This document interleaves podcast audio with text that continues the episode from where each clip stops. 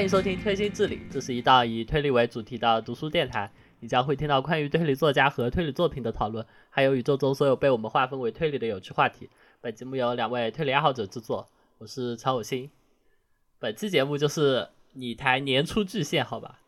是关于麻耶雄松笔下最神奇的传说中的名侦探麦卡托专题。因为 Snowy 对逻辑流没有一丝一毫的品味，所以本期节目我找了我的好朋友麦卡托的狂热爱好者巨头老师，让我们掌声欢迎。大家好，我是巨头，然后我我是陈老师的好好朋友，好吧？可能有些听众买过那个之前上海交大的社刊吧，然后自然就会知道巨头老师，他每年都会在上面投一篇很有创意的逻辑流短篇，然后。我第一次见巨头老师是就八月份的时候和朝露一起去奎因展，当时就刚好偶遇了巨头老师，因为他是朝露的学长嘛，然后朝露向他介绍我的时候就说这是推心置理的主播，然后巨头老师的第一句话是就是那个不喜欢逻辑流的主播对吧？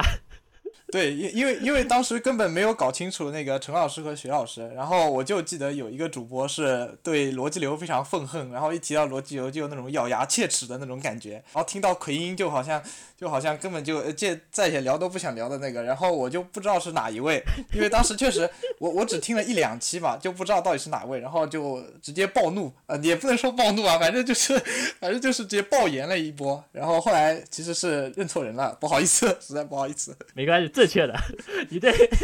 你对 Story 的评价也很准确。对，某种意义上来说，确实是对的，好吧？他确实是从一战战壕里面逃出来的人，对逻辑流的欣赏还是还是还是比较 有限的。对，然后后来我们就一起顺势吃饭聊天嘛，在吃饭的过程中就聊了很多关于推理小说的内容，像白井智之啊、有西川有希啊什么的。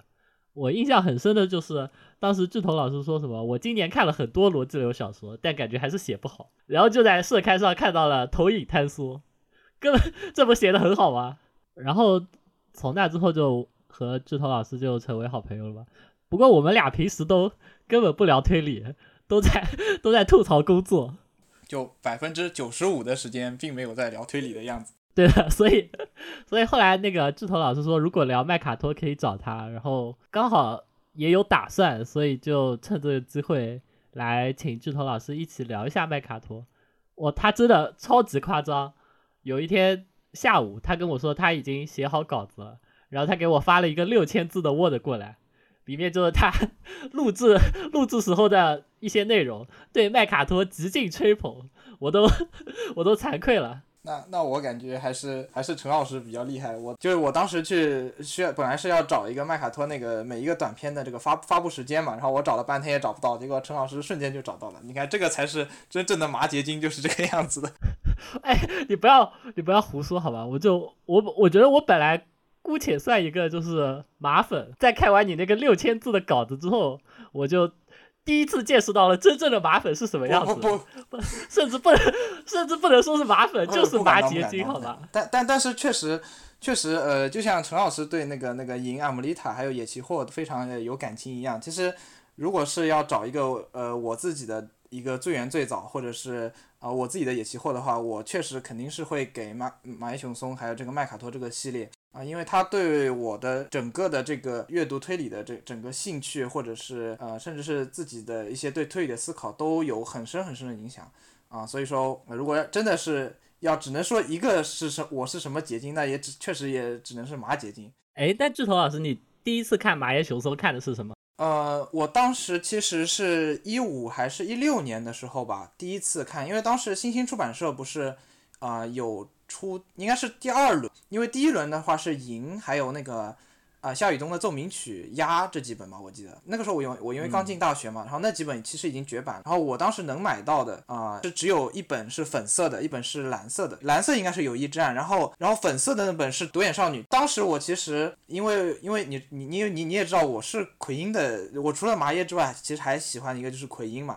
然后我当时就很受他的吸引，因为其实。呃，从我现在的角度来看，呃，蓝色那本其实致敬的是奎因的某一个系列，对吧？然后粉色那本的粉色本是致敬的另一个系列。至于怎么致敬，我们就我们就不泄底了，对吧？然后，然后所以说当时就对这个作家的印象很好。然后，而且还听说就是之前新星出版社好像是请过请过麻耶来来中国签签售过，对，然后对这个作家就是有有很深的印象嘛。呃，后来就是逐渐的就把他的其他的这些个篇目啊，像银啊鸭呀这些就是慢慢补全了。然后麦卡托这些短篇的话，反而是啊看的稍微会晚一点，对，因为当时的话，其实麦卡托这些短篇集早早些年间嘛，可能一六一七八年那个时候，那其实都是一一篇一篇零散的。首先，它没有正正式简中出版，然后另外的话，它都是零散的，都是以就是以 TXT 的形式一篇一篇短篇呈现的，所以要把它们找到，其实也并没有那么容易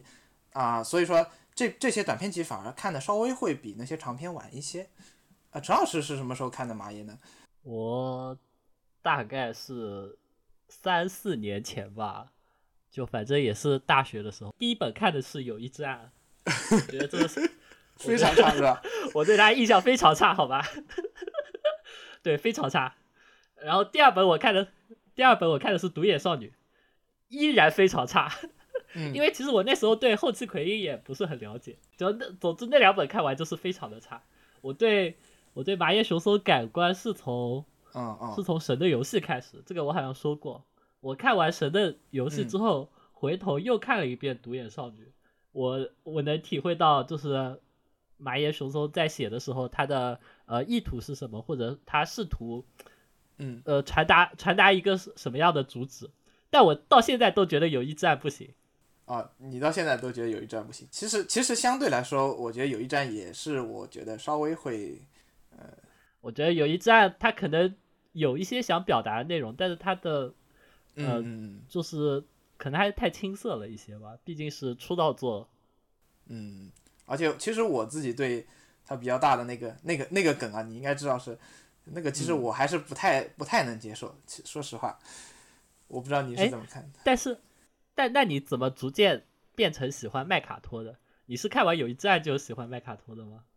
其其实其实我是呃，首先是把这个系列补全之后，觉得它很有意思，然后到后期啊，主要还是从这些短篇集。我因为我其实一直有一个观点，我不知道待会儿可能也会说到，就是。我感觉长篇和麦长篇的麦卡托，短篇的麦卡托，它能体现出的一个人格，就是有相似的地方，也有不同的地方。对，所以其实我真正对麦卡托这个侦探有有有很多的这种想法或者了解，还是从他这些零散，当时来说是零散的短片，才慢慢的有有这个感觉。然后等到我把他这三个短片集彻底看完之后，就是被彻底彻底圈粉。我觉得真的是整个推理史上都特别特别不一样的一个一个侦探。嗯。我想起来，我我当时看《麦卡托如是说》的时候，我是在住院，就要动一个小手术，然后在病床上就很无聊，然后开始看。我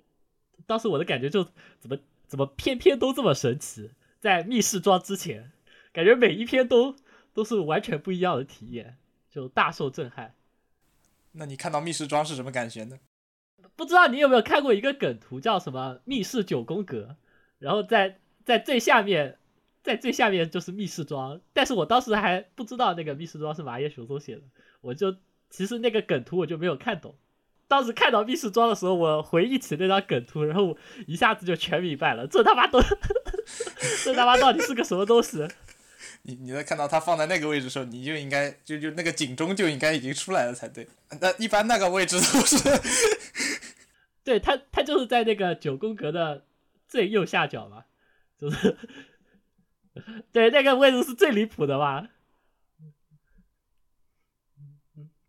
啊，然后闲聊部分结束之后的话，呃，本期节目我们打算以麦卡托系列的三本短篇集为主，然后从中挑选了一些呃我们两个人都比较喜欢的短篇，结合麻耶雄松的创作时间和风格变化，来聊聊我们对于这位。呃，独一无二的名侦探麦卡托年的一些看法，在具体到篇目之前，我我觉得我们就先来聊一下关于麦卡托的人设吧。因为就像刚才智头老师说的，其实麦卡托在短篇和长篇中的形象是有一些微妙的不同的。然后我们本期节目的话的讨论就只局限在三本短篇集中他的形象上，因为其实麦卡托是。贯穿麻耶雄松整个创作生涯的一个角色，在漫长的三十年的过程中，他的个人形象也逐渐的完善丰满起来。然后就先就首先请志头老师来介绍一下麦卡托的人设吧。啊，对，然后首先的话，我们还是就是讲一下，就是那任何讲讲一个侦探，我们比如说像福尔摩斯啊什么，那我们肯定波洛，我们肯定要讲就是啊他的这个外外形上是怎么样的话，我觉得只要是看过麦卡托这个系列的读者，就一定会对他这个形象就是啊非常的印象深刻啊。首先一个是燕尾服，然后是一个手杖，然后还有一个就是他的高筒礼帽，对，然后整个人就。就给人一种就是非常优雅的那种感觉嘛，但但其实的话，呃，你读着读着，你就会发现这个优雅只是某一种对比或者是某一种表象而已，因为你读着读着，你会发现他经常，呃，它它里面有很多，比如说麦克托把礼帽拿下来，然后用礼帽扔个回旋镖啊什么这种情节，对，有非常多这样的情节，就是就是很有，呃，就是有有一种冲突感吧。那隐藏在这种表面的这个优雅之下的是麦卡托这个人。啊，我我觉得我可以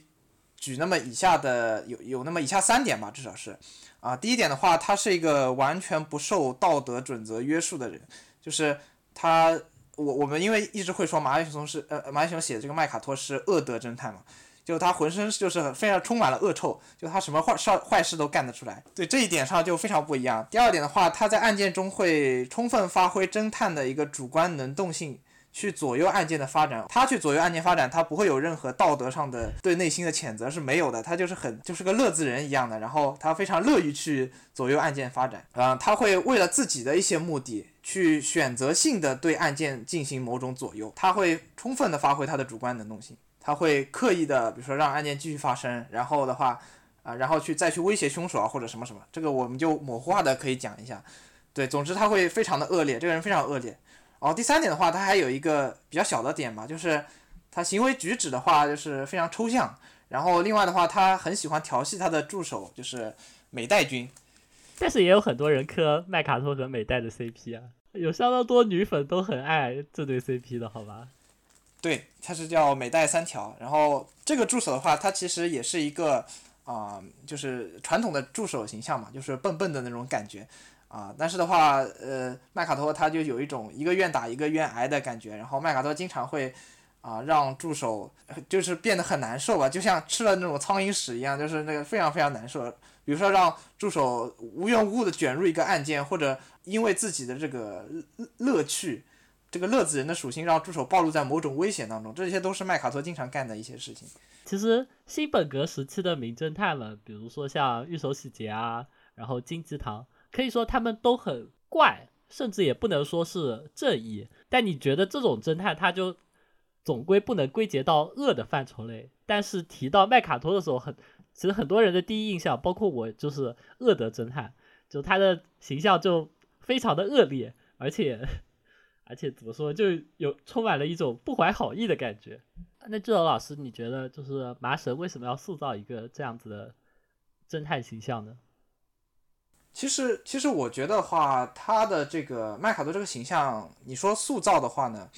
嗯，并不是呃马上就出现的嘛。因为接下来我们可能马上就会提到他的这个创作顺序。其实麦卡托是逐渐的演化成啊后面的那个样子的。麦卡托的他这个人格啊，他的人格在初登场的时候，他的第一篇短片就是一九九零年的时候第一篇短片啊《西伯利亚特快》。那这一篇当中呢，你会发现麦卡托还是一个比较正常的人。然后到后面，其实从第二个短片就是听见远处琉璃鸟的鸣叫开始，他已经展现了特质。到中期的时候，他就越来越从心所欲，像九州旅行啊、彷徨的美代啊这些篇目。然后到麦考托推理法的时候，他又有一个新的进化。那呃，为什么麻绳会逐渐让他从一个一开始是奎因流的侦探，变成后面的这种啊非常随心所欲的这样一个侦探形象呢？麻耶对麦卡托这个用用麦卡托作为一个工具去承载。啊，他自己一个想法的这样一种目的性在，可我觉得其实可以这样说，就是麦卡托之所以演化成现在这样，其实是因为马耶把他把麦卡托作为工具啊，去实现他心中的一些各种鬼魅的想法啊。之所以麦卡托要啊高筒礼帽、手杖、燕尾服，就是显示出一种看似很优雅，其实很抽象、很魔怔的这样的一个风格嘛。这样子的话，你就会你就会把自己各种奇怪的想法，像密室装这种想法，你就可以把它实现出来。呃麦卡托年改成，比如说是火村英生，然后你再把那个每代三条去替换成，比如说是有七串有七，然后你再读一遍密室装，然后你就发现整个篇目就会变成彻底的垃圾，就是完全全读不进去，就完全就是违和中的违和。但是如果是麦卡托呢，他一边扔着这个礼貌回旋镖，一边说着我去买水泥或者什么什么，就这些的时候就会你会没有感觉到那种违和。是这样的人设，其实。啊，马爷就能够把他心中的很多想法，很出格的想法去实现出来。我觉得这个人设就很好用。对，其实麻耶雄松也有呃另外的侦探，比如说木根津优也，他的系列其实就非常的正经，完全没有麦卡托短片里的那种崩坏的感觉。我觉得甚至可以说是非常非常本格的存在了，但在粉丝心中可能就会觉得他。少了一些那种味道，这种味道可能本身就是和麦卡托有一定程度上的绑定的关系。是，我觉得其实这么二二三十年、三十年的这个宽麻耶这两个字，那跟麦卡托也有某种绑定。呃，我觉得很一半以上的人吧，就是提到麻耶的时候，其实第一反应也也应该就是麦卡托。所以，我们所谓的麻味麻味，很多时候跟麦卡托也是有绑定的。像啊，名侦探木根金优也，你看的时候，你就会发现。你就会评价没有麻味，没有麻味，就就是这个感觉，因为我们一直已经默认马爷和麦卡托是有一种绑定关系的。哦，其实，呃，我这里想说一下，就我觉得那个再见神明和啊不神的游戏和再见神明其实也很有马味，但那个神的角色其实你换成麦卡托，甚至都没有违和感，你觉得吗？呃，我觉得是是是有一种神性的一种感觉。麦卡托也有一有一点这种感觉。神神神的游戏好像是零五年吧，然后再见神明是一七年，一七年时候的麦卡托那些短片里的形象，其其实就已经有一点有一点往那种全知全能的方向发展过去了。呃，除了性格方面的恶劣，更直接的体现，就像志头老师说的，麦卡托经常直接左右案件的发展，在传统的侦探故事里。比如说，在黄金时期，当时作者们其实就意识到了侦探在案件中的特殊地位，经常有意或者无意的会将侦探的行为和其他人的后续命运做一些呃绑定。比如说，当时的一些故事里可能就会出现侦探靠着他在案件中独特的地位进行犯罪，或者说，呃，侦探发表了错误的推理，然后间接导致了某个角色的悲剧。但其实。这样的作品在当时还是比较少数的，当时他们主题还是相对正经的，侦探的道德水平并不是恶劣的，而是直接，而是只是体现在他和案件的案件本身有着非常强的相关性，比如说直接作为凶手，或者比如说放过了凶手，或者比如说我推理错了，被凶手愚弄了之后又开始复仇。但是像麦卡托这样完全以自我为中心。随心所欲、没有任何道德边界的侦探形象，还其实非常少见的。甚至我感觉，其实还是有蛮蛮多人是不喜欢麦卡托这样的侦探的。嗯，是的，是的。就黄金时期，还是给大家留下了很深的印象嘛。就是当时，就算侦探做一些坏事，其实也是跟啊案件的这个本体是比较相关的。就就我们就不说具体篇目了，就是有些侦探可能在前目前面的若干个啊长篇里面都是很正常的侦探，但是后面因为作为凶手，他必须要有一些啊左右案件发展的一些一些事件发生，对吧？但是麦卡托的话就完全不是这个样子，就是他完全是以自我为中心的，就是没有任何道德边界的。这个其实跟黄金时期还是有还是有挺大的差别。我对麦卡托没有特别讨厌的一点，是因为我知道他最后是在。有一只案里死掉的，就很嚣张的登场，然后大放厥词，然后就被杀了。对我我没有讨厌他，是因为我知道他最后会死的很惨，所以所以他每次出来装逼，我都会想到他最后在友谊之爱里的那个死法。这是我没有特别讨厌他的原因。啊，就是每一次他飞那个礼帽，最终就想到有一只案里他被回旋镖了，对吧？一个一个大礼帽。啊，对对对。我觉得他在友谊之爱里真的就就跟死狗一样，就很惨。我当时，我当时第一次看到，我心想这个侦探怎么莫名其妙的上来 上来发表了推理，然后失败了，然后就怎么就死掉了呢？就很抽象啊，从从生到死都很抽象，就是这样一个人。那陈老师觉得，你对麦卡托就是刚才讲的这个左右案件发展呀，就是这种恶德的，你对这个主要是有哪一些具体的呃印象呢？哎，我其实，在准备稿子的时候有想到过一个问题啊，嗯，就你觉得侦探和凶手到底谁是在案件中更重要的人？其实我觉得是凶手，哎，对啊，因为我在想这个问题呢，就想到那个怪盗基德说的什么，如果怪盗是什么什么什么，然后侦探只是追在怪盗屁股后面的角色而已。哦，是的，对，所以你在后期奎因其实就能看到是凶手愚弄奎因，然后奎因挫败了，对吧？是的，我一度有一种感觉，就是如果是完美无缺的凶手，甚至就没有侦探的呃戏份，或者说侦探必须要根据凶手的一呃留下来的痕迹，然后去找到凶手。但后来在在麦卡托或者说在后来的新本格中，他就感觉这个地位发生了一些反转吧。该这么说吗？嗯，我觉得这种反转，其实在主要还是在麦卡托这个系列里面体现。如果我们把本格推理作为是一出这个象棋的话，一般最普通的一般是凶手下一步，然后侦探又下一步，然后侦探就把凶手僵死了。那可能在奎因的一些篇目里面，就像你刚刚说的，奎奎因后期，他可能就像按照范成永三的这个说法，其实就是啊，侦探下一步，然后凶手下一步，侦探下一步，凶手下一步。麦卡托就完全就是他直接一盘空就掀掉了，就是凶凶手你怎么下，然后我我总有我的办法，然后然后最后都是反正是我麦卡托得利，然后侦探的这个地位好像就就有一种好像比凶手更高的那种感觉。但其实，在其他作品里，好像其实挺少见的，一般还是以凶手为主。对，呃，我我觉得麦卡托这个系列带给我特别鲜明的一点，就是麦卡托是从头到尾主导案件的这个人。然后这一点我在看黑丝馆的时候也、也有这样的感觉。我觉得那个法水林太郎也是这样子的，就是他在主导这个案件的进行，甚至甚至有时候，比如说大家都还没有发现尸体，然后法水就根据。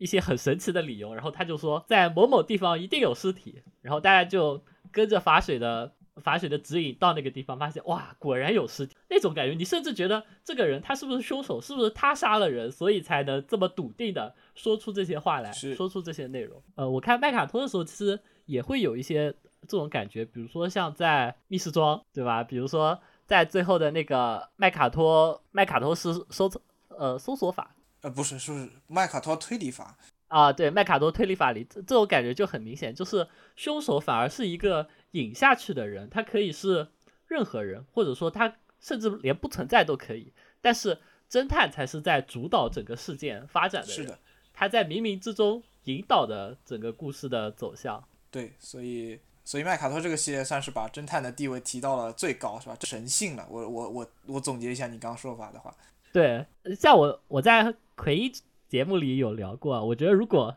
我觉得如果奎一在《十日惊奇》里没有 没有那么挫败，他说不定就可以转职成恶德侦探。其实，但是但是其实最终的话，从结果上来看，奎因和麦卡托走的是完全不同的两条路嘛。呃，还是还是双方的这个人设上有差异，所以导致了对奎因太奎因太正经了。虽然他早期的时候很。狂妄，但他本质上来说还是一个呃善良的，有对自己有很高道德要求的人。嗯，他他是真的会痛苦的人，但麦卡托只会哈哈哈，没绷住，然后开始笑起来。对啊。啊，好，就在聊完麦卡托的人设之后，我们就打算开始具体到短篇集的内容中来聊聊麻神到底给。这位独特的侦探安排了什么样的案件？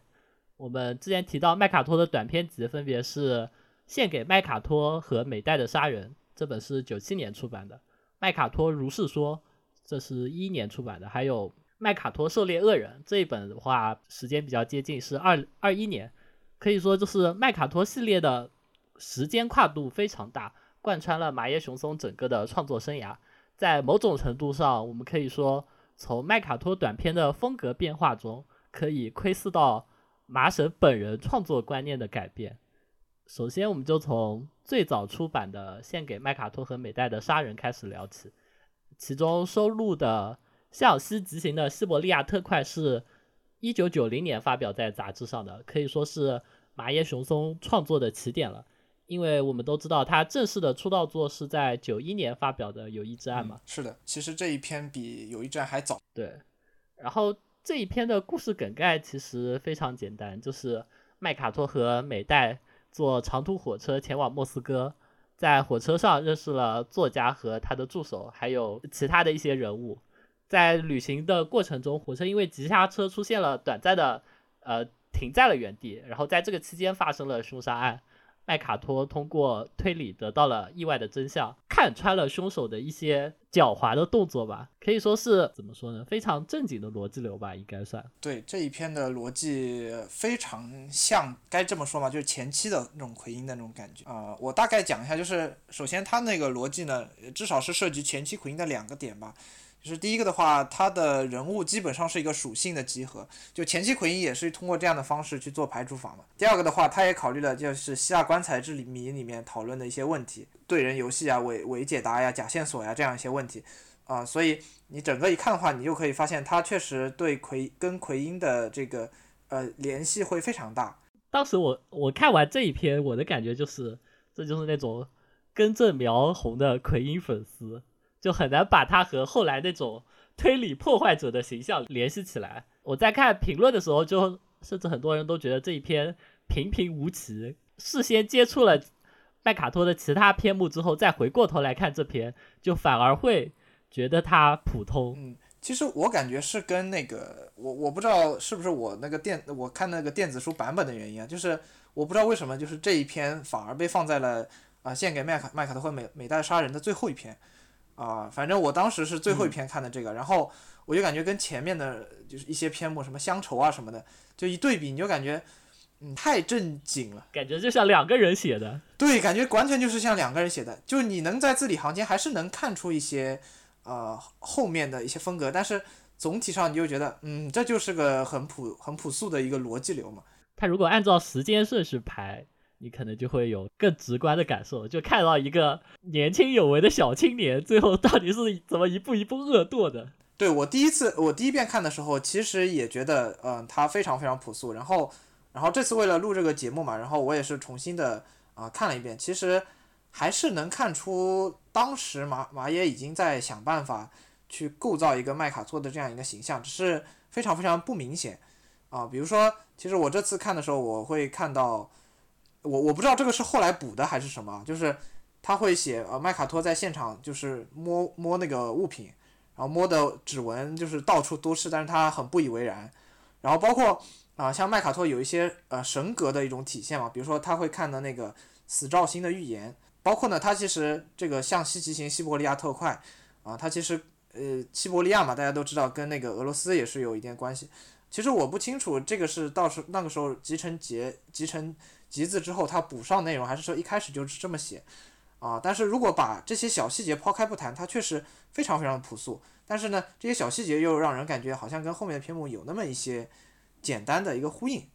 这个献给麦卡托和美代杀人第一篇是远处琉璃鸟的呼唤，那一篇其实是这个集子里面第二早写出来的。但是在那一篇里，麦卡托的形象就和现在其实已经比较接近了，就有一个相当。明显的雏形了，是不是因为这两篇？因为九二年的《琉璃鸟》，九零年的《西伯利亚特快》当中夹了一个麦卡托最后一案，就可能是不是对麦卡托最，对，是不是对麦卡托这个形象已经有点摆烂了？他就是他就是我的一个工具，然后哈哈哈，我就随便给他写一点。已经死了的侦探，不管怎么样都是可以被人原谅的。对，就像是陈老师刚说的，就像。对吧？你都已经知道他最后肯定会死成那副样子了，他现在这里做做什么错事，想必都是可以被接受的吧？对，就他做的每一件事情都是一种回旋镖。然后我当时看的时候，但他其实和最开始奎因的呃一些逻辑流还是有一些不同的。比如说奎因的逻辑流，或者说再往后一些，像现在清晰有无的，他们经常会比如说十来个嫌疑人。用不同的条件判断出，呃，比如说这个人不合适，这个人不合适，然后最后只剩下唯一的一个人，然后那个人就是凶手。但在西伯利亚特快里面，它其实是一个更简单粗暴的逻辑流排除方法，因为它是先通过比如说像墨水瓶子之类的一些物证，还有尸体形态之类，确定死者死亡的时间，然后最后他先得出一个伪解答，那个伪解答指向了某一个人是凶手，对吧？然后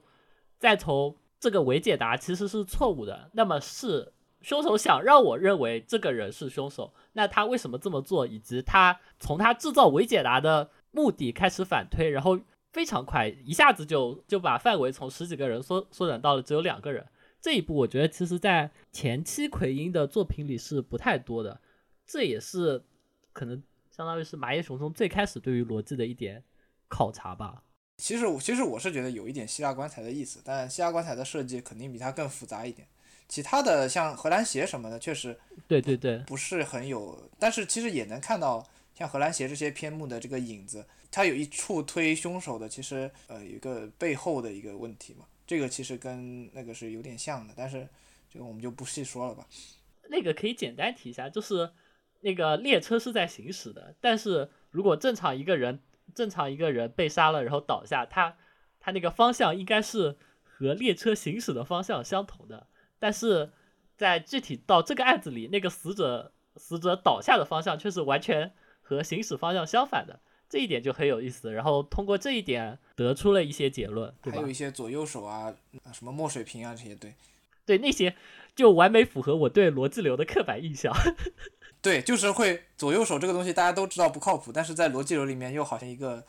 就是就什么默认至尊绿条一样，就特别重要。对，至尊绿条，默认默认存在，就明显是学的那一套东西。对，所以我看完那一篇的时候，我就觉得马耶是一个根正苗红的奎因粉小青年那种形象。然后没想到他在后面的两年里就被新新本格这个大染缸给 光速污染了，有一种那种感觉，你知道吧？对的，对的。接下来我们提到的这一篇是。同样也是收录在这个短篇集里的，有点像幻之名作那样的感觉，叫《乡愁》。这一篇发表是一九九七年，其实和最开始的《西伯利亚特快》之间已经隔了七年了。在这七年里，马耶其实写了相当多的作品，从《友谊之岸》到《夏雨冬》到《科》，然后《鸭》。麦卡托的整个人的形象在这几个长篇里，其实也有了相当明显的。介绍吧，应该这么说。我们虽然说它有一些微妙的不同，但是总的印象上，它还是延续了，起码每一次出现都是戴着高礼帽的，对吧？嗯，对的，对的。在这一篇里，其实麦卡多的形象就和最早西伯利亚登场的那个小青年就有了截然不同的感觉。然后这篇的剧情梗概大致就是麦卡托给了美代一篇手稿，让美代阅读的时候找出凶手。他的案件也非常简单，就是就是一个很有钱的会长死在了他的宅邸里，然后现场是个雪地密室加一个门锁，是一个双重密室，凶器也在屋子的外面，死者还有两个小孩，他还有一个意义不明的情，就其实是人物非常简单，但他却就是引发了。非常多的讨论吧，应该这么说，可以说是有一种以当时的新本格为大成啊，就是以一九九七年那个年代来看的话，感觉一九九七年，因为当时也没有这么多的什么我们现在的什么设定系啊什么的，所以他基本上好像把他当时能玩的一些东西，有一种是确实是玩了个遍，然后最后还搞了一下大家心态的这种感觉。对我看这个的时候，其实就很像那个临时行人的东东吊桥了，你知道吧？啊，东东吊桥那个也是一个很经典的一个续轨的一个一个短片集了。对，然后这一篇给我的感觉，首先是因为他的人物真的非常的少，就少到你觉得我就算穷举，其实也就这么几种可能性。好像他的确是穷，我印象中的确是穷举了一下，就是他其实是给了好若干重，确实穷举了。对他最后是三重解答嘛，然后他第一重解答也假惺惺的给你搞得很本格的样子，先跟你讲了那个。密室动机讲义为什么要制造密室？因为有 A、B、C、D 啊这些选项。通过这个密室动机讲义，然后来来排除说为什么凶手要制造这个密室呢？是因为怎么怎么样？然后再从制造密室的这个动机得出了最后的凶手是谁。我看完那个那个解答，我我就知道他肯定不靠谱，因为麻衣的本格轨迹其实都很都很想笑，只能说。对对对，其实对啊，就是看到看到那个解答的时候，如果是正常的作家，呃，列了一个，你像鸭起暖炉，就是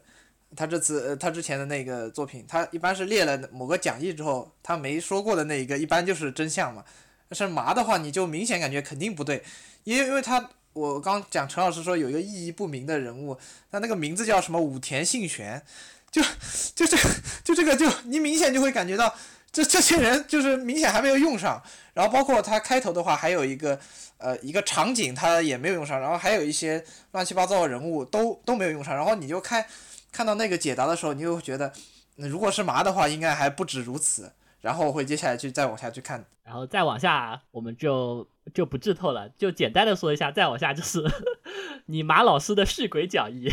马老师教你怎么玩试鬼，我觉得最丧心病狂是。这个好像是麻耶唯一一一篇就是有挑战读者环节的小说，就是丧心病狂，你挑战你妈的，这是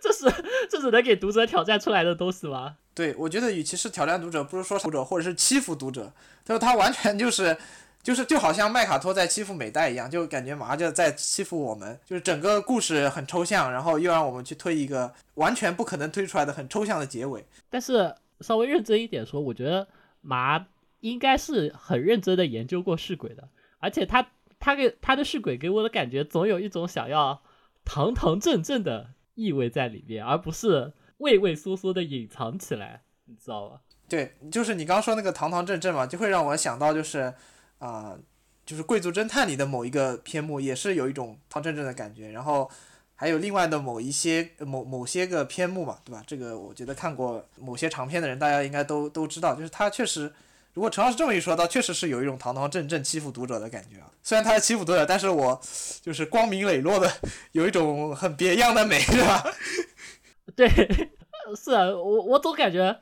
麻的试鬼和其他一些作品中常见的试鬼有一种说不出道不明的不一样的感觉。我我我唯一想到词就是堂堂正正，他试图给试鬼做一些不一样的处理。对，其实很多续鬼我们现在都已经甚至是可以分门别类，但是麻的这些续鬼啊，确实感觉做分类，而且它在特殊的这个很怪诞、很荒诞的这个故事里，它达成的效果又和其他的续鬼那种崩坏又完全的是不一样的。我私心认为，爱丽丝进城和断头台城的那两个和和麻的那两个很像。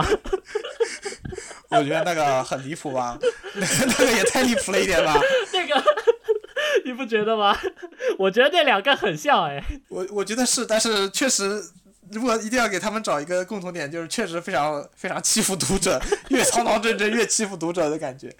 总之，在那这个时期，九十年代的时候，马应该就是沉迷于当时的新本格浪潮中。然后他发表的关于麦卡托的一些短篇中，其实也体现了他受当时新本格技法或者潮流的影响，他在其中的一些创新方面的追求吧。从当时的角度来说，其实没有后面我们要讲的这些篇目的这种的创新，所以他只可能只能是从堆叠这种当年的这个新本格技法。来来进行一个一个效果，当然这个效果是非常好的啊。事实上，我们看呃豆瓣啊这些评论网站上，呃基本上对乡愁这一篇的评价还是比较高的。哎，在九十年代，麻省也算在新本格里最离谱的那一个了吧？在大说家出来之前。但是但是后来他会变得更离谱，所以 所以这个人这个人会不断不断的进化。当时已他已经算最离谱的了吧？因为和他同期的像什么法院啊、有戏川有戏啊，他们其实都还蛮正经。对我我。我之前其实看了有期传有期当当时一些短片，就他那个国民系列就正经的可怕。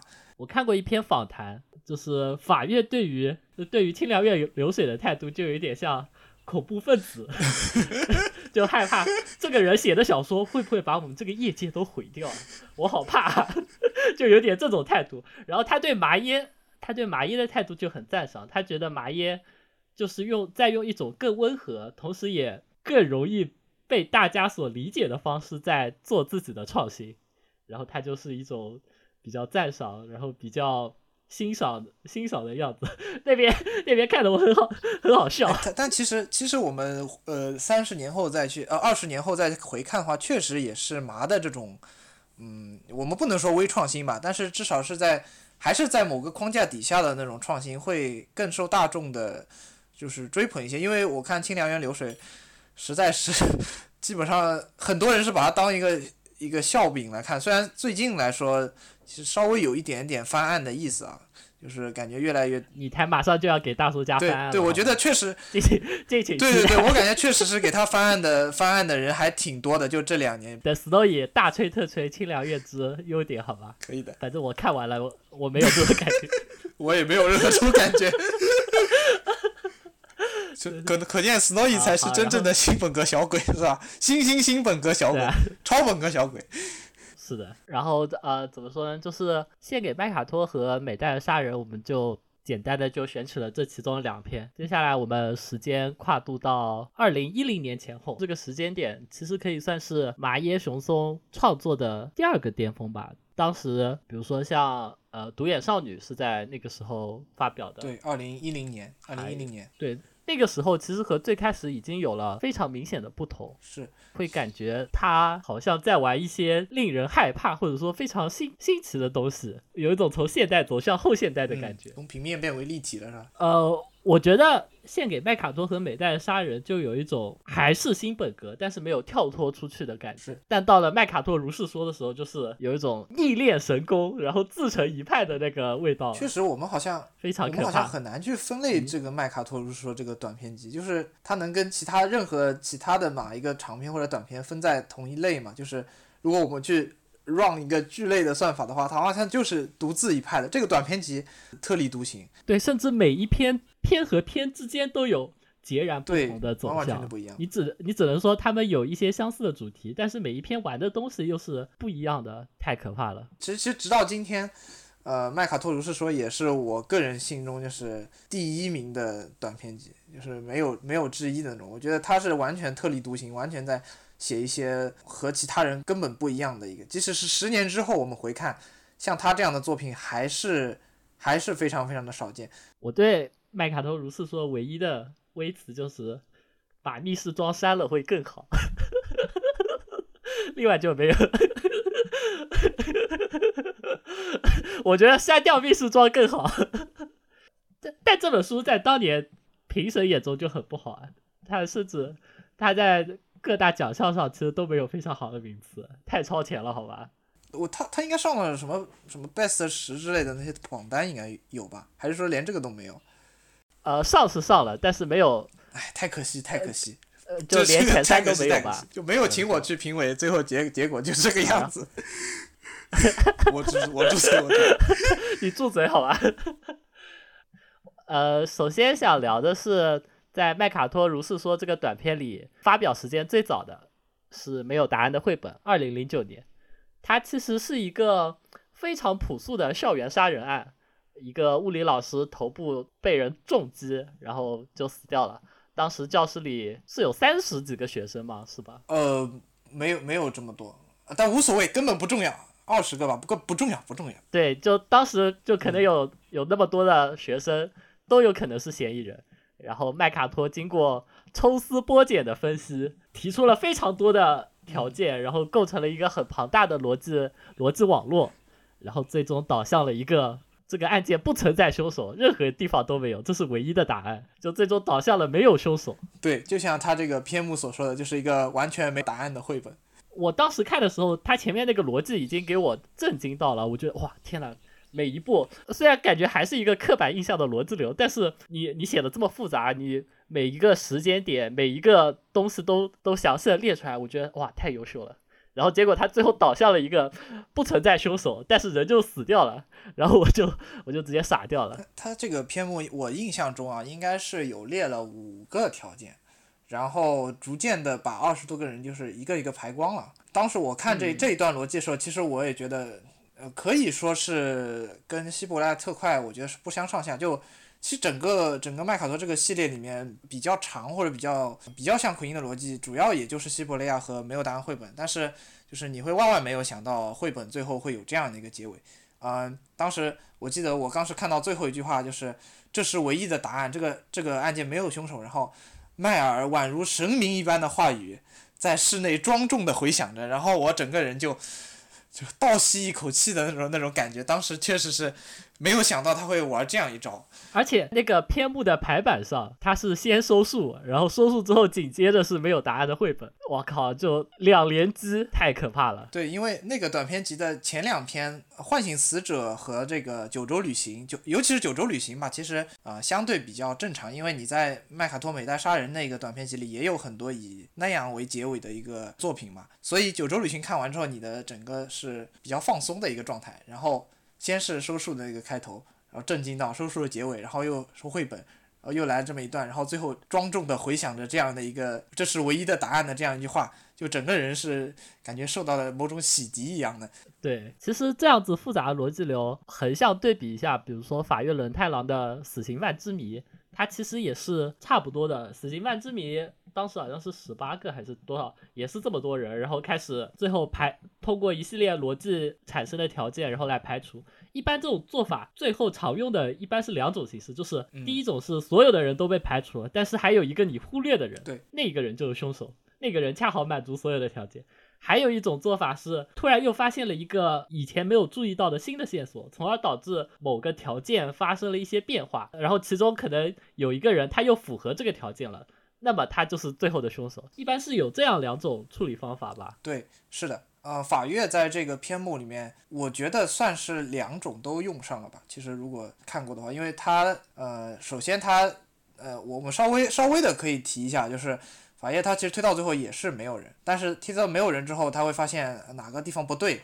然后哎又有人了，然后而且法院这样的去去玩的比较花，呃，具体花还是请各位自己去看，然后。当然，但是但是无论如何吧，就是在最后啊，还是最后会有一个人是凶手的，就是就像陈老师说的，其实陈老师刚讲两一种在《死刑犯之谜》里面都有一点碰到，所以《死刑犯之谜》其实这一篇啊评价这么高的原因，也是以他的技法包括他的逻辑上呃会有很认真的地方，所以大家对他的评价比较高。之前那个短片的那个排名里面，我记得《死刑犯之谜》应该是被排在了第一名吧？第一名。那么，巨头老师，你觉得为什么麻耶就没有用这么一种比较常见的处理方法，而是戛然而止，就停在了那里呢？我我觉得麻的他那个创作理念里面，首先他可能到二零零九年的时候，已经不认为应该去写那样的那样的一个篇目了。首先那样的篇目，嗯，基于排除法篇目，很多其他人也能写，像这个有有我们说有期上有些，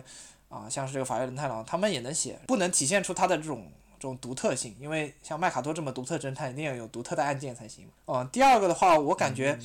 其实我觉得和西伯利亚特快相比的话，已经过了二十年之后，从他作品里你也可以看出，他已经不拘泥于前期奎因的那种那种逻辑流了。他就是你，你可以说他还是个信徒，因为不管是后期奎因的一些元素，还是其他的一些呃雷恩系列的一些元素，你都可以在这个时期的作品里面看到。但是他已经不再认为那种逻辑流是一种正统或者是一个绝对的解，就其实就有点像那个有期川有期有一个叫《楚西漫步》的篇目嘛。其实到最后逻辑流写到最后，还是会有很多人发现啊，只是一种逻辑幻象嘛。最关键的还是要让读者看个爽。那我既然要让你看个爽，我又是麦卡托这么一个侦探。那我肯定要给你来一个爆炸性的结尾。这个灵感我猜测可能是在写排除法的推理的时候突然突然得到的，然后他就故意把这个逻辑链搞得非常非常长，让最后这个没有答案的这个冲击力变得非常非常强烈。我不知道陈老师怎么看？我现在回头来看，我觉得这个可能就是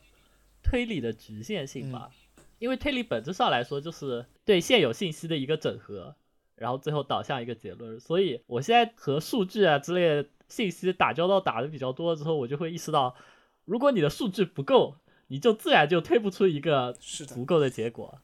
感觉就要陷入数学了。就像线性方程组解的问题，它可能是会无解，可能是有限个解，可能是无穷解。呃，就像收数和。那个没有答案的绘本，它可能就正好对应了其中的一种情况吧？是不是不是有一点像这种感觉？呃，如果是你如果按照这个说法去说的话，就是绘本应该是一个无解问题，然后收数应该是非唯一解的这个情况。对，它是就满足一组条件的有这么多，然后每一个都有可能是。嗯，如果用数学角度去思考啊，确实有这样的感觉。所以可能啊，零九年他写完这个绘本之后，说不定他就是。以这个角度去思考，然后他会想能不能再选一个不确定解的，呃，就是非唯一解的一个问题，说不定在这样的情况下，他才能想到后面的收束和密室装。其实待会儿我们可能会讲一下密室装，但从我的角度，我觉得密室装是收束的一个更进一步的一个一个拓展。好，那我们先把步子迈的小一点，先到收束上面。可以，就是我们说的可能是有限个解，但不止一个。要不要先介绍一下收束？关于收束的话。最开始就是三段非常矛盾的场景描写，他先说 A 杀了 B，然后又说 B 杀了 C，最后又说 C 杀了 D，让人摸不着头脑。然后在这三个场景描述之后，才正式开始案件的介绍，就是说麦卡托接受委托，来到一个宗教聚集地的小岛上，帮委托人把女儿接回来，见到了委托人的女儿和一些信众之后，并且参观了他们那个宗教的盛世。接下来，那个教主被杀害了。麦卡托通过推理却得到了惊人的结论，结论就是凶手不确定，要看第二天的结果才能知道谁才是真正的凶手，变成了一个要用量子力学或者说像薛定谔的猫一样的。结果，陈老师觉得收视这一篇对你最大的一个一个亮点是什么呢？我当时应该是第一次接触到，就是其实推理它就是对信息的一个整合。如果你信息不够的话，你确实就可能得不到唯一确定的答案。这是不是演绎的一个缺点啊？演绎它就不能得到新东西，但是归纳却可以，这是不是有点夸张了？嗯，我觉得如果你提到归纳的，你可以再写一篇。献给斯诺伊和我好像还没有看到呃马写过关于归纳的问题。呃，那我我们请志头老师来说一下吧。我的 我实在是有点难以组织我的语言，你知道吧？呃，我我觉得啊，就是我我当时看完这个收束之后，首先是大家看这个篇目的这个观感，很大程度上是跟他这个布局是有关的，因为他一开始说的那个 A 杀 B，B 杀 C，C 杀 D 嘛，然后你就完全不知道是怎么一回事，等到最后那个结论出来的时候。因为当年确实是没有人写过的，然后你就会觉得非常的吓人。收束它本质上在讲一些什么事情呢？然后我当时我我其实也是有有思考过这个问题，然后我也采取了呃参考了一下那个呃网络上其他的人的一个看法，然后我总结了一下的话，至少是有两个点。第一个点就是说，就像陈老师刚刚讲的，其实真相这个东西就好像是一个数学空间上的一个一个解嘛，真相的它的有一些维度或者一些部分它是可以确定的。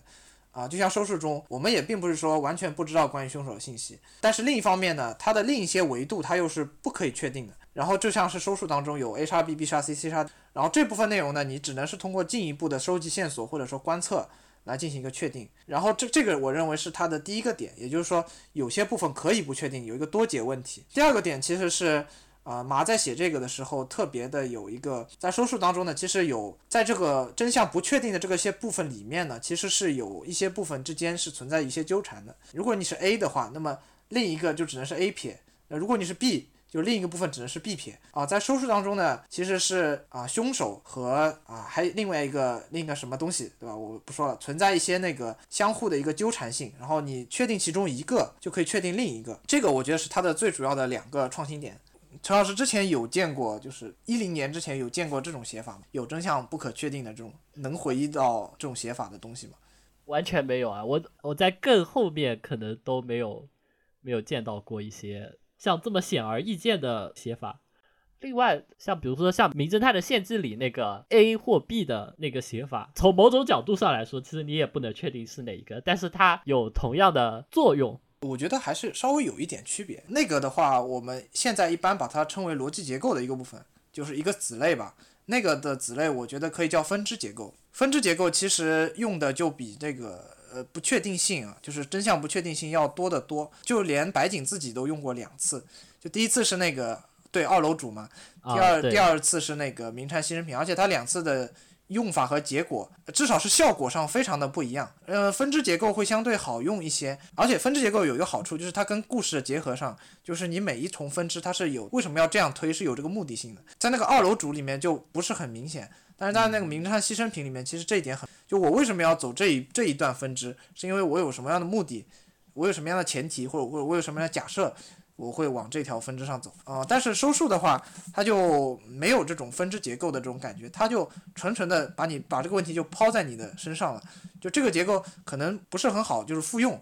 啊，也有，其实也是有，我不知道有没有看过一本国推叫那个呃柳建勉老师的《纯白如雪》吗？啊，我有看过里边。就我看到豆瓣上有一个人的评价是说，这种含情脉脉的故事里面，居然在致敬麻耶，给人一种很抽象的感觉。不过我觉得柳建勉老师确实也很像是会很喜欢，因为柳建勉老师一直是也是以这个逻辑为为建长嘛，他之前的一些短片也都是以逻辑为建长。比如比喜欢奎因的人，一般又会又又相对的会比较喜欢麻一些。我不知道是不是有这方面的影响，好像是哎，但但是纯白如雪，总的来说就侦探也不够抽象，然后故事也不够抽象，然后你又加了一个这么麻的一个元素在里面，虽然这样说很对不起吕建明老师，我是打了四星的啊，但是但是确实可能有一些读者看来不会那么效果没有那么好吧，至少跟收数比起来不不是很能比吧。我觉得纯白如雪那个故事就适合写短篇，或者说。呃，这种不确定解的方式就适合写短篇。你写长了之后，会带来一种很无力的感觉。因为纯白如雪最后他其实就到了，不管确不确定，但是结果就已经这样了，怎么样都无所谓了。就是我也我也不能再推进更多了，我只是把所有的情况都告诉了你。这个在长篇故事里其实就很难接受，你放在短篇里，可能以这样子的结尾，其实还会显得有一些像留白或者。韵味这样子的感觉，还是跟纯白如雪比的话，其实说书的其实逻辑上，你觉得跟纯白纯白如雪好像逻辑反而更更魔幻一点啊？说实话，我现在其实已经根本不记得它的逻辑是什么了，我只记得某个道具的使用，然后从而判断凶手凶手身高不够。对，我觉得身高这个是可以讲的，因为你在原文看到讲每个人的身高的时候，你就明显会看到。你你就一定会想到这个东西后面会在逻辑里用到，不可能啊！A 角色一百七十五，B 角色一百六，一百六十厘米，就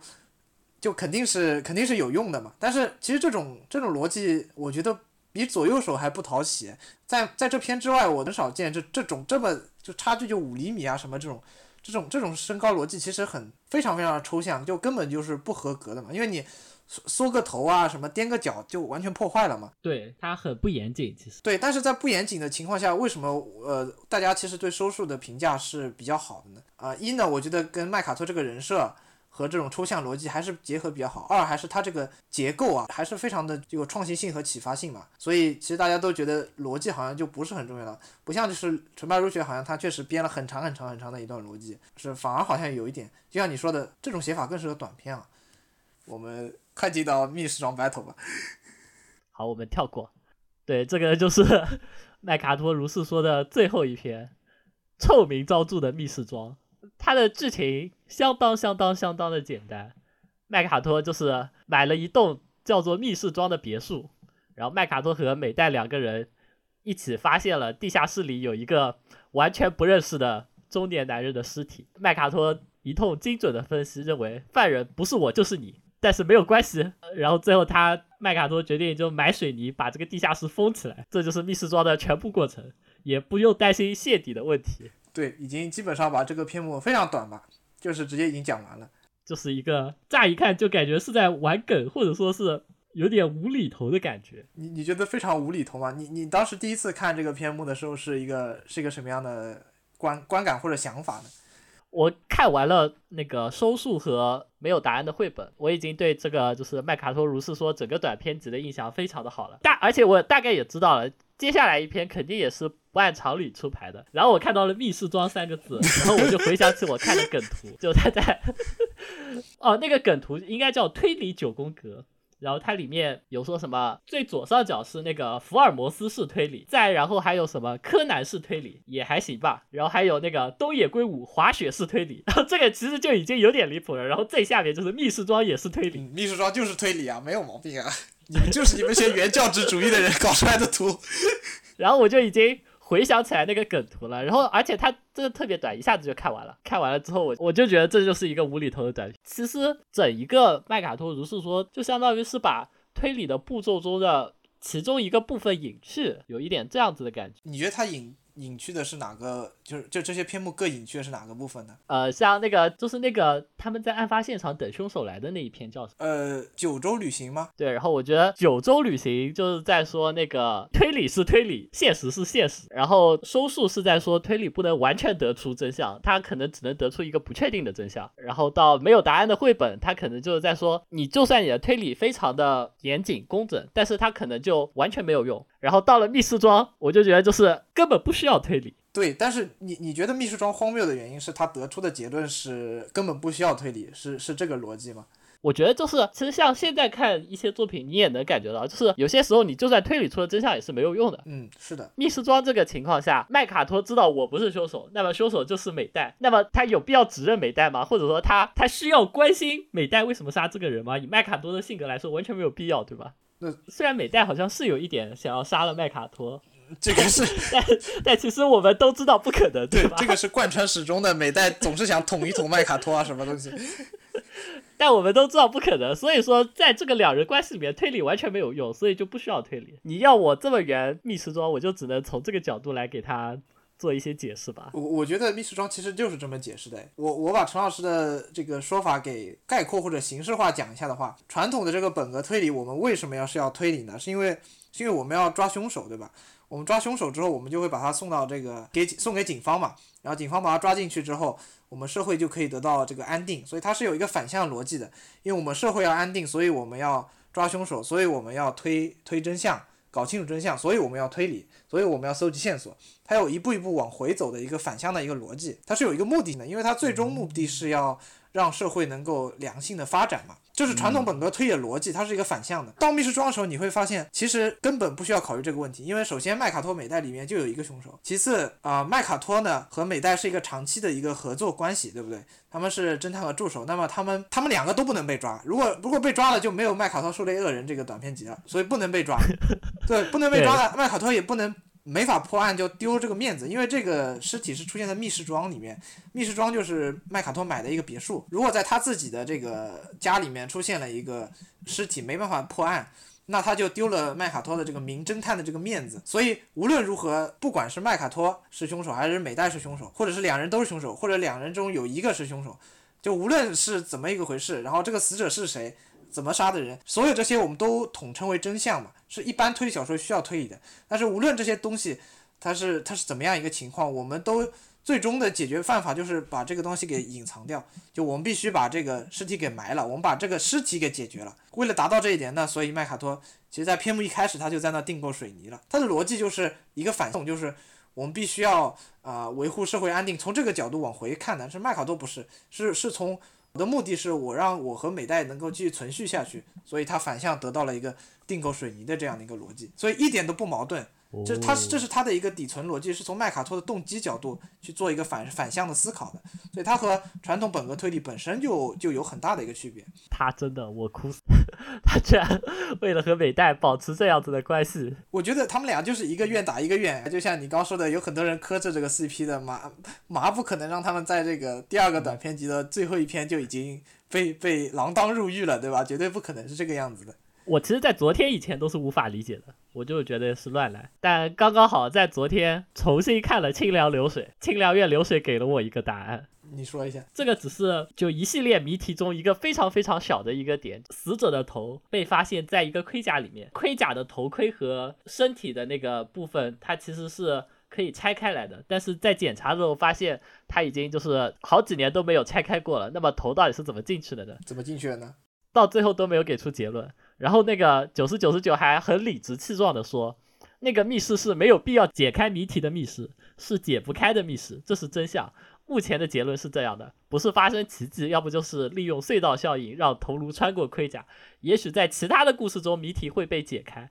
但目前能提出的解决方法就是这样的。九十九的意思就是说，这个谜题不影响我找到最后的凶手，所以我就不管他了。如果是这样的话，就是他这个跟麻的这个想法其实非常像，因为你刚才有一个词，啊，我捕捉到，就是目前能提出的解决方法就是这样了。密室装其实最后订购水泥，它并不是去推真相，或者是对它就是一个解决方法，对它就是一个解决方法。其实我我我为什么我一直觉得，就我刚才一直讲，就是我我觉得密室装是整个麦考托是说从头到尾到这一篇之后。他为什么一定要把它放在最后？首先是要你要接受前面的洗礼之后，再来接受密室庄的这个这个哲学。然后另一方面，密室庄的这个哲学，我觉得也是整个麦卡托如是说最就是最有发展空间，也是最深刻的一个一个哲学。就是我们刚其实讲了一堆，就像那个盔甲不需要知道这个谜题的真相一样。就他到底在说一件什么事情？我我给他总结一下，就密室庄哲学什么呢？一一个事件，它的终极目标到底是不是去推理出真相呢？其实不是，对吧？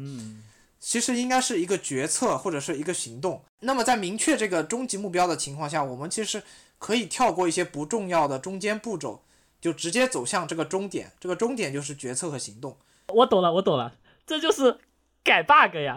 虽然这个 bug 是怎么出现的我不知道，但是我只要能处理掉它就行了。对，因为它中间虽然这个 bug 里面有一堆史山代码嘛，但是不重要啊，就是就是我只要最终能把这个 bug 解决掉，就随便它里面是什么样子，反正我都不不需要去管这个问题，就最终没有 bug 就可以了。对，甚至它有 bug，然后它只要运行的正常就可以了。对呀，这就我感觉应该应该像我们这一行，应该就很容易能够理解这个概念。就我们核心目标最终都是解决问题，不是吗？甚至不是说我们这一行，就我们整个人类，我觉得都。好宏大，对吧？人类都不是以推理为最终目标的，对吧？人类的本质是个决策体，对吧？人类的本质是决策体，人类部的那个世界，它最终的目标是决策，它不是去推理，对吧？然后为了达成最后决策这个目标，就中间步骤如果不重要，就像密室装这样，就我随便怎么推，不管推出什么样真相都不重要。那如果是这样的情况下，我为什么不放弃这个中间步骤，直接走向我们最终目标呢？就我觉得密密室庄讲的其实这件事情，就好像你刚刚说，就是从呃唤醒死者一直到这个密室装，它有一个递进的过程，一直到收束这一篇的时候，其实收束已经在讲有些东西可以不被确定了，对吧？对。但他没有讲为什么可以不被确定，密室装就告诉你这件事情，因为你不需要，所以不用被确定。我所以我一直觉得密室装是收束的一个递进，他把这个哲学提炼的更加的深刻，更加的功利。更加的暴力了，就是有一种暴力美学，就是我我就是解决问题，我就是改掉这个 bug，他有这样的一个这样的感受。哦，就或者我这样说，就是其他所有的侦探，我们都费尽心思的去推一些真相，当然可能除了九十九十九啊，呃，对啊，只有麦卡托是以解决问题为导向的，所以只有麦卡托是真正意义上人类，因为人类是决策体，然后其他真相都是假的，其他其他侦探全是假人，就全是推理小说的幻想，只有麦卡托是真人。对对吧？你你如果一从这个角度思考，就是会得出这样一个很诡异的结论。但是你看人类不就是这么干的吗？就人类真正需要是决策和行动嘛。展现了麻结晶的风采。不是麻结晶的风采，我感觉确实是这个样子。反正我我当时读到这一篇之后，我是觉得它跟收束确实是有一个递进关系。但是第一遍读的时候，我也没想，我没想明白。实际上是后来，呃，也是生活当中，就是因为因为那个工作的一些原因嘛，就是也在碰到一些。你也改 bug 改改。对啊，我也改 bug，包括包括包括做的一些东西，我会发现中间的很多东西真的就不重要。如果不重要，我就真的可以跳过。呃，如果是这样的话，这才是人类的思维方式，不是吗？但那人类思维方式在整个推理小说史上，只有麦卡多和九十九十九。但如果是这样的话，会得出这样的一个结论：就两个走在两个走在那个整个本格推理最前面的人，他们两个才是人类，就其他的都是一些幻象，对吧？笑死了，可以，我接受了。我身为 我程序员的身份接受了这个这个解释，好吧？对对对，不要嘲笑麦卡托，因为人人都是麦卡托，好吧？关于那个麦卡托如是说，我们就聊到这里。最后的话就是麦卡托第三个短片《麦卡托狩猎恶人》，它其实是二一年出版的，但其实完全都是旧作，甚至连。就 甚至连写一个像密室庄这么短的新短片，麻叶雄松都已经懒得干了，写不出来了吧？是不是？我感觉他这个时期，就就这些篇目，什么二零二零年左右，都已经是什么什么朋友以上侦探未满，就这么就是我们讲难听点，有点臭鱼烂虾的这种。这种这种这种篇目，这这是麻结金说的话啊！麻结金认为没有以上真在未满是臭鱼烂虾。我是我是根据豆瓣上大家的这个评分，并不是我并不是我说的，不不是我说，不好意思，新兴出版社对不起，这话不是我讲的。但其实还是有一些有意思的篇目的。嗯，是的，是的。比如说我这里列的两篇，第一篇是讨厌周三和周五，这一篇是在说。美代在旅行的途中被大静家的一个女仆所搭救，然后这个大靖家是原先一个博士的宅邸，然后博士去世了之后，那个博士收养了四个孩子，然后把他们培养成了一个四重奏乐队。然后虽然博士已经去世了，但是那个这四个孩子每年就是在博士忌日的时候都会返回这里，然后就相当于是悼念博士吧。在这个过程中，美代就发现其中有一个养女去世了，而且这一篇很明显你能感受到，就是他是在致敬黑丝馆。我看麻耶自己的采访里也说，就是这一篇是为了新本格推理三十周年纪念本所写的作品，所以想到了就想写出那种像庆典氛围这样子的东西，于是他就试着致敬那个小栗虫太郎的黑丝馆事件。你会看到，就那个洋馆其实就很有黑丝馆的味道，确实是很有很有那个黑丝馆的感觉。陈老师觉得这一篇是什么感觉？但他其实推理的手法其实就和。麻耶传统的那个味道不太一样了。你觉得是他已经写不出那种那种麻味了吗？连乡愁都已经比不上的那种。什么叫连乡愁都比不上？对不起，这一写的这一写的根本没有比得过乡愁的好吧？确实，就是这到这个短篇集，其实其实大家已经能够明显感觉到，就有一种没活了。这种短篇集就跟就跟大家看现在岛田庄司写御手洗系列一样，我就想看他们两个相遇的样子。什么退不退人已经不重要了，好吗？就已经有。已经有这种心，对，走心路历程。到作者这个岁数还能看到他的东西，其实也已经挺不容易的了。已经从麻神变成了麻野老贼。陈老师对这一篇比较哦比较有印象的是哪一些元素呢？首先，这个这个很像黑丝馆的建筑，其实也是会联想到友谊之案的。你你看的时候有这种感觉我看的时候完全没有什么感觉，我感觉这篇，因为我我说一个。那个信息就是，就这一户的人家叫大进家，然后当时友谊之案的那个那一户人家叫金靖家，对对对，就今天的金，静止的静，在夏雨冬里出现过水镜，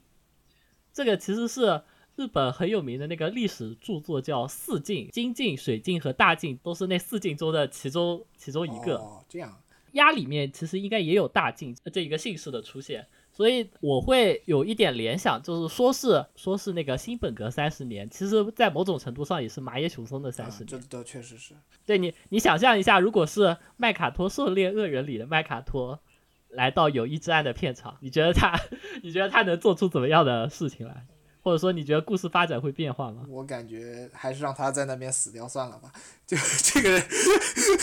还是会死是吧？还是让他死了吧？我觉得这样挺好的。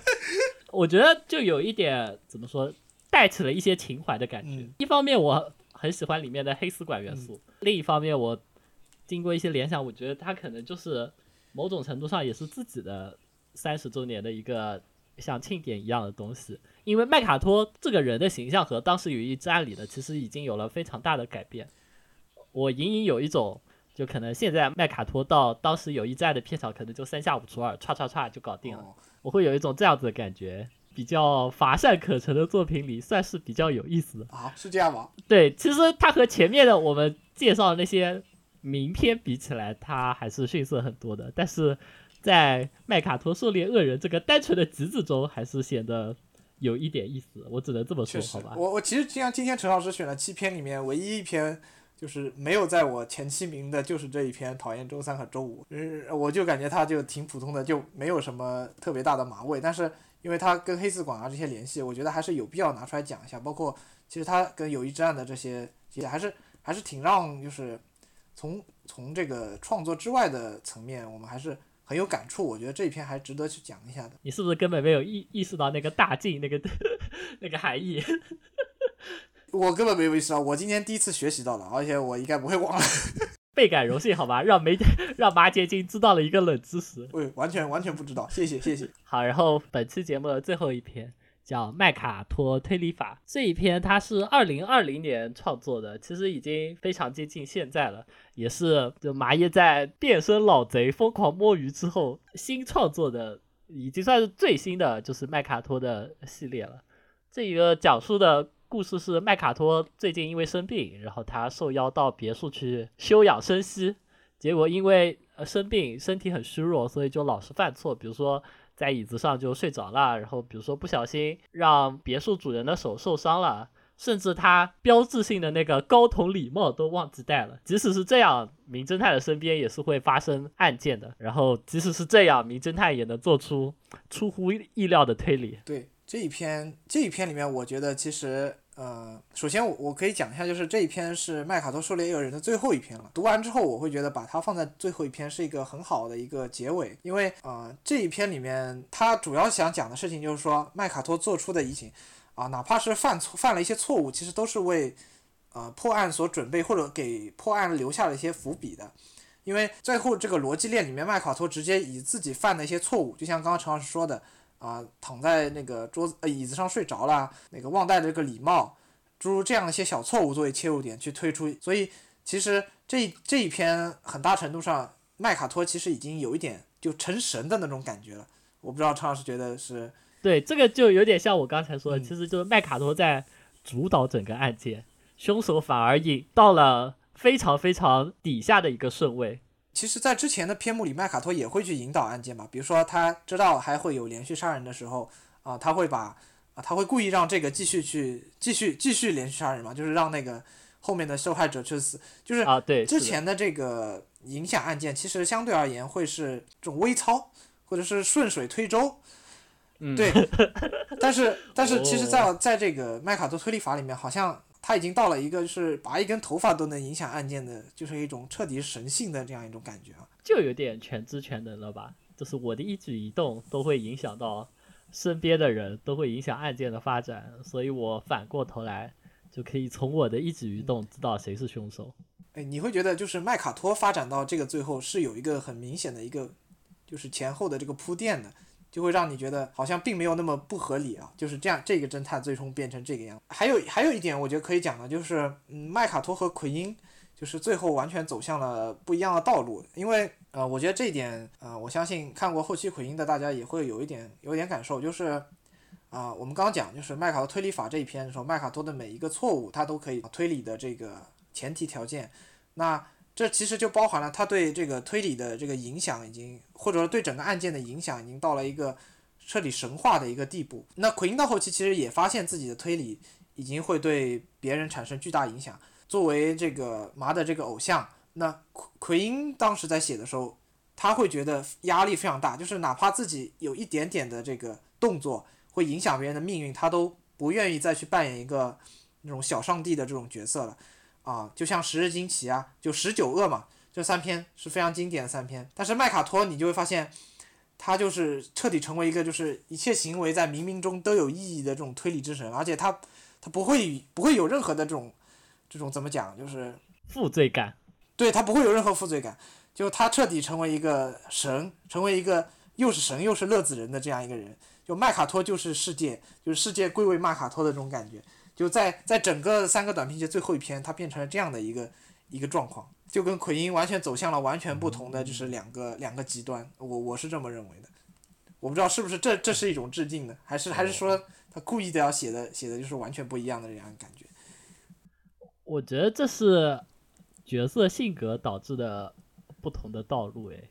我觉我觉得总，但是确实是，但是我觉得会很有很会很有意思，就是你把麦卡托和后面和奎因。一个人的另一个一一个偶呃作者的偶像去对比之后，你发现这两个人完全到后期都在讨论侦探的这个这个意意义问题，在侦探在故事中特殊地位的问题，但是他们的走向又完全完全不一样。从一个从西伯利亚特快里一个纯种的这个逻辑流的这个马马野雄松，最后变成了一个完全走相反道路的一个一个写手，就是麦卡多这个系列来说的话。就还挺有意思，我觉得这一篇，所以确实是应该拿出来讲一下的。我甚至有一种，这可能是麦卡托最后一篇的讲法了。嗯，我我其实也有，也也有，也有种这种感觉。我感觉接下来可能都不会再写麦卡托这个系列了。一方面是因为都已经这样子了，就其实不太能更进一步了。另一方面是很难怀疑现在的马野老师是否还有能力 再写、再做出一些。哪怕是一一点点更往前一点的创新了。嗯，其实我觉得，如果真的在这个这样三篇三个短篇集这样，然后以这个麦克的推理法为收尾的话，哎，其实还挺好的。我觉得这个收的收的算是算是非常好的一个，不，但是不知道他后面会不会再再再乱搞一下。会不会有新的篇目？反正以麦考的推理法，我觉得已经算是一个很好的一个收束。总之，敬请期待接下来的《化石少女三》和《贵族侦探三》，好吧？可以不，要 不要想着你的麦卡托了。确实确实，还是还是读读啊还是读读西西，还是读读那个那个什么垃什么什么什么垃圾，我看那个垃圾叫什么？呃，不是不是，朋友以上侦探未满，不好意思，还是读读这些篇目吧，谢谢。笑死我！反正他都有说引进啊。呃，对，哎，明年会有引进，你你你你可以讲一下。我记得当时赤之竹说的是，呃，化石少女两本，然后贵族侦探 VS 女侦探，危险的叔父，还有麦卡托如是说，还有还有另一本忘记了。应该是神明神，应该是神明的两篇，我猜我听好像大家都猜测是神明的两，就一共他说是有七本嘛，虽然就那些好像都都只是暂时有引进的消息，然后麦卡托如是说的话是好像特别明确的说最晚到五月份就会出，是由那个人民文学社出版。如果还没有看过的听众可以期待一下，到时候入手一本，感受一下，就像收束或者说没有答案的绘本以及密室装带来的震撼。神作好吧，神作。以上就是本期节目的全部内容。如果你喜欢的话，记得评论、转发、点赞、收藏。如果你喜欢志同老师的话，也可以呃留言在底下留言告诉我们，说不定还可以就再再返场一回。感谢各位听众的收听，那我们下期再见，拜拜。再见。